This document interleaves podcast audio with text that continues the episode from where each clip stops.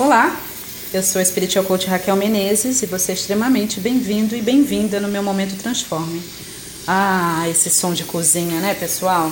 Vocês acham que eu também não fico na cozinha de vez em quando? Eu adoro cozinhar. O pessoal até falou na última masterclass, não acredito que você cozinha. Cozinho. Inclusive eu sou chefe, né? Porque quando eu tive a minha cafeteria no Reino Unido, eu acabei descobrindo esse outro, essa outra paixão que é a cozinha. Adoro cozinhar, adoro café. Enfim, aqui na minha cozinha, nesse dia de sábado, cozinhando aqui, voltei, né? Voltei essa semana, eu pensei, quando eu chegar em casa, eu quero tirar um dia para cozinhar.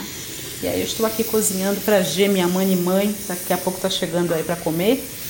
E aqui no barulho das panelas, como a gente fala no Rio de Janeiro, fazendo aquele feijãozinho, fazendo aquele quiabinho que eu aprendi com um amigo meu árabe, fazendo aquele arrozinho integral, hum, que delícia. Comprei uma mandioca de um senhorzinho que traz a mandioca e o quiabo lá do sítio que ele tem. Passei lá ontem, peguei.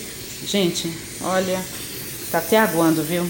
Aquele franguinho no forno, Hum, muito bom, muito bom. Mas não vou falar sobre comida, não vou falar sobre culinária hoje não. Mas aqui eu gosto muito de cozinhar, porque quando eu tiro esse tempinho as, as ideias fluem, eu, eu acho muito relaxante. Para mim é uma maneira de me desconectar de tudo aquilo que eu já faço. E aí, e me desconectando, as coisas aparecem né, na minha mente, a criatividade, enfim, muito legal. Mas, aqui cozinhando e meditando e falando com o Papai do Céu em, em sentimento de apreciação e gratidão pelo alimento que é tão graciosamente dado e abundantemente, hum, eu me lembrei da viúva de Sarepta Talvez se você não é muito uma pessoa muito familiarizada com a história da Bíblia, tem a história da viúva de Sarepta, que está em Segunda Reis. E a história é que essa viúva, ela tinha, claro, como o próprio nome diz, viúva, tinha perdido seu marido algo, não havia muito tempo, e ela tinha dois filhos. E o marido dela, seja lá qual for o motivo, deixou eles numa situação muito difícil financeira. E eles não tinham, ela não tinha como pagar as dívidas que o falecido havia deixado. E os credores bateram na porta dela, ameaçando ela e disseram o seguinte: Olha, a gente quer receber, então você vai me dar os seus filhos. Naquela época era assim que funcionava: você não tem como pagar, vamos levar seus filhos e seus filhos podem servir como escravos.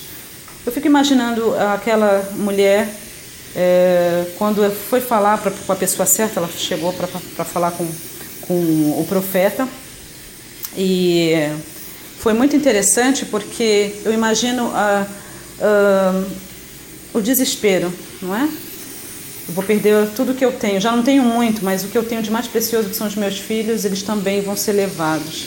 É? E ela chegou para falar com o profeta e falou, contou a história para ele. E ele perguntou, em vez de passar a mão na cabeça dela, ele falou assim: Coitadinha de você, ô oh, dó, coitada.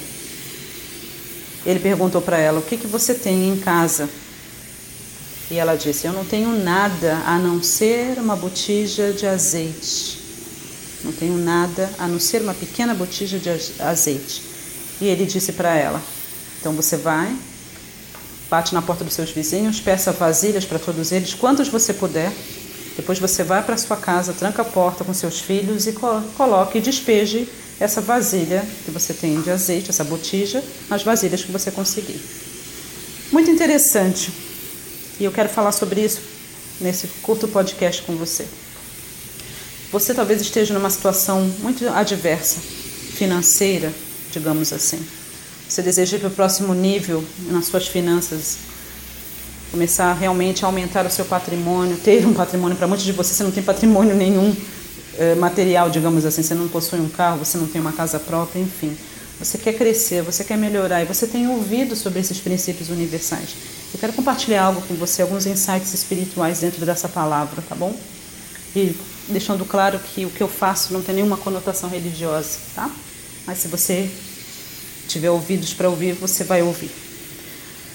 Primeira coisa que é muito importante, você precisa saber onde ir, tá? Muitas vezes a gente sai contando os nossos problemas para todas as pessoas e a maioria das vezes, essas pessoas com as quais a gente compartilha não podem fazer nada a respeito do nosso problema. Essa viúva, ela ouviu falar que tinha um homem de Deus na cidade.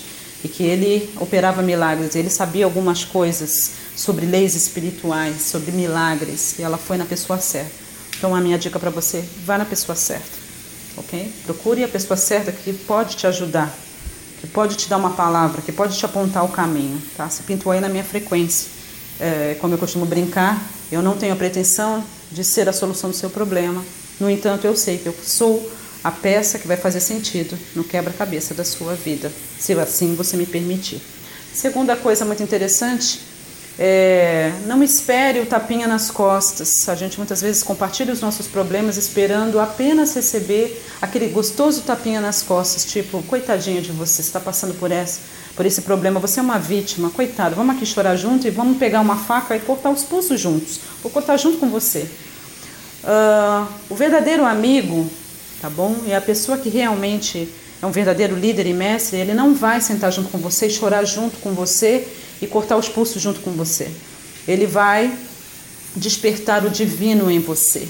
Ele vai fazer com que você veja além do seu problema, além da sua situação. Isso é que um líder faz, ok? Isso que um mestre faz. interessante também para aqueles que se acham que são líderes especiais olha para trás e vê quem está te seguindo. Se ninguém está te seguindo, tem alguma coisa errada aí. Mas o interessante é esse: as pessoas me procuram, eu não passo a mão na cabeça e eu não dou tapinha nas costas. Eu abraço as pessoas, eu tenho compaixão das pessoas porque eu aprendi com o Mestre Jesus. No entanto, eu vou sempre tratar você com amor e o amor ele fala verdade. Amor é, exige verdade, tá bom? Então é importante que você compreenda isso, porque se você está querendo compartilhar os seus problemas apenas para receber aquele gostoso tapinha nas costas, isso talvez seja tudo que você vai receber, um tapinha nas costas, tá? Então é legal, ele fala para ela o seguinte: o que que você tem em casa? Ou seja, o milagre está na sua casa, inclusive é o nome de um livro. o milagre está sempre em você, está sempre com você, está sempre nos seus recursos, mesmo você pensando que você não tem mais nada a maneira como funcionam esses princípios universais, a maneira como Deus criou a gente, o mundo e o universo, é dessa forma. Está dentro de você, está já dentro do seu network, está na sua casa. Você está focando na falta. Foi o que eu falei na última masterclass, três dicas para despertar sua abundância ou dicas para abundância. Falando sobre a lei da abundância na quinta-feira. Uh, então eu quero que você compreenda que está em você ok? É uma frequência. No entanto, você precisa despertar-se para essa lei universal que é a lei da abundância. Você precisa compreender, ok? Que você está cercado pela abundância. Ela não estava vendo um milagre, ela não estava vendo uma saída, porque tudo, porque as circunstâncias ao redor estavam gritando mais alto. E o profeta, na sua imensa sabedoria, disse para ela: O que, que você tem em casa? Porque Deus vai usar o que você tem, sempre. Então, a minha pergunta para você: o que, que você tem em casa? Que dons, talentos, recursos, relacionamentos? O que, que você tem? Porque o milagre já está aí, você está buscando fora de você, mas ele está em você, ele está com você, já está com você. Desperte para ver o milagre. E ela conta a história que ela só tinha um pouco de azeite, enfim. A questão aqui é, é ele falou para ela, então tá bom, vai lá, faz isso, isso e isso, depois entra na sua casa com seus filhos, fecha a porta e despeja. E então foi o que ela fez. Por quê? Aí tem uma dinâmica espiritual, um ensinamento muito importante para a gente.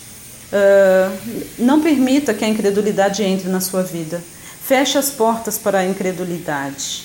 Isso é muito interessante, porque muitas vezes a gente fala assim, nossa, eu recebi uma palavra da Raquel, caramba, muito bacana. E a gente sai compartilhando, claro, com todo mundo, e é legal a gente compartilhar.